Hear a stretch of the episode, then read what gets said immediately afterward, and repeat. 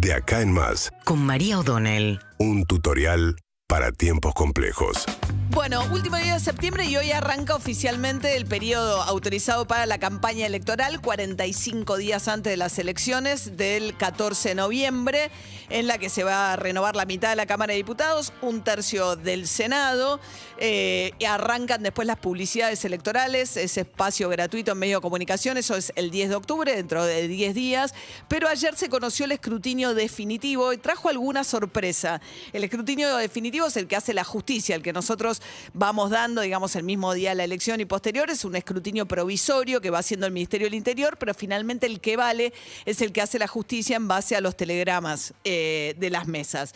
En ese caso lo que pasó fue que eh, se incrementó la diferencia a favor de Juntos, Juntos por el Cambio, en provincia de Buenos Aires. Y terminó haciendo la mejor elección que haya hecho legislativa Juntos por el Cambio desde que se creó eh, esta alianza entre radicales y el PRO. Nunca le ha habido tan bien en la provincia de Buenos Aires. Hizo, sacó más votos que en 2015, que en 2017 y que en 2019 en la categoría candidatos a diputados. Sumado Facundo Manes, por supuesto, con Diego Santilli. La diferencia de votos que le sacó eh, juntos al Frente de Todos en la provincia de Buenos Aires fue de 356.500 votos. 356.500 votos más sacaron en la provincia. Dentro de la lista pasó algo interesante, que es que Facundo Manes quedó, pero a poquísimos votos de alcanzar el 40%, sacó el 30, y- de- digamos, del total de los votos que eligieron o a Santilli o a Facundo Manes, más del 60, el 60% eligió a Santilli y casi el 40% eligió a Manes. Ese casi es muy perjudicial para la lista de Manes porque según el acuerdo de cómo se iban a repartir, si sacaba el 40%, se alternaban dos, dos candidatos de cada uno, ¿no? Primero dos de lo de Santilli, después dos de lo de lista de Manes. Bueno, como quedó a muy poquitos votos, pero hizo una elección realmente muy extraordinaria Facundo Manes, sobre todo apoyada en el voto del interior de la provincia de Buenos Aires, finalmente intercaló de una manera no tan beneficiosa para los candidatos que acompañaron a Manes. Y va, la lista quedó conformada por Diego Santilli, Graciela Ocaña y Facundo Manes en ese orden. Después siguen todos los demás.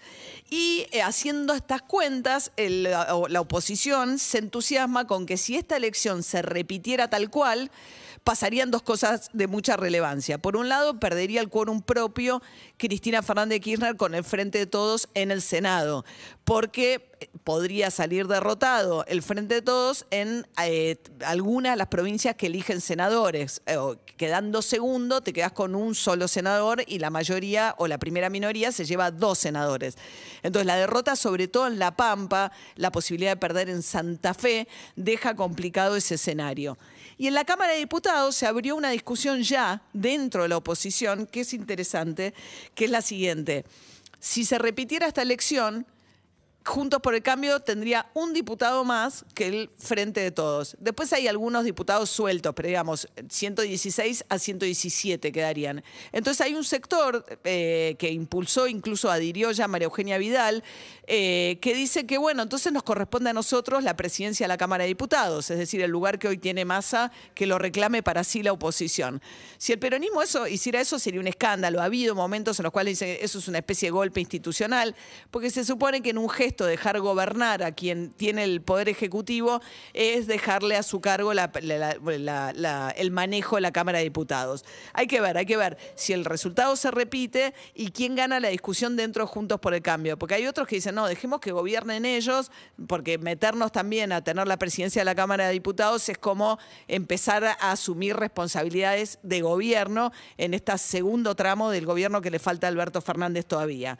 Y Alberto Fernández, y esa es la otra novedad del día de hoy, se espera que parece, porque con Cristina Kirchner nunca se sabe, que hoy volverían a tener un acto juntos a las 6 de la tarde en el lanzamiento de un proyecto de promoción de las exportaciones agroindustriales, donde los volveríamos a ver juntos.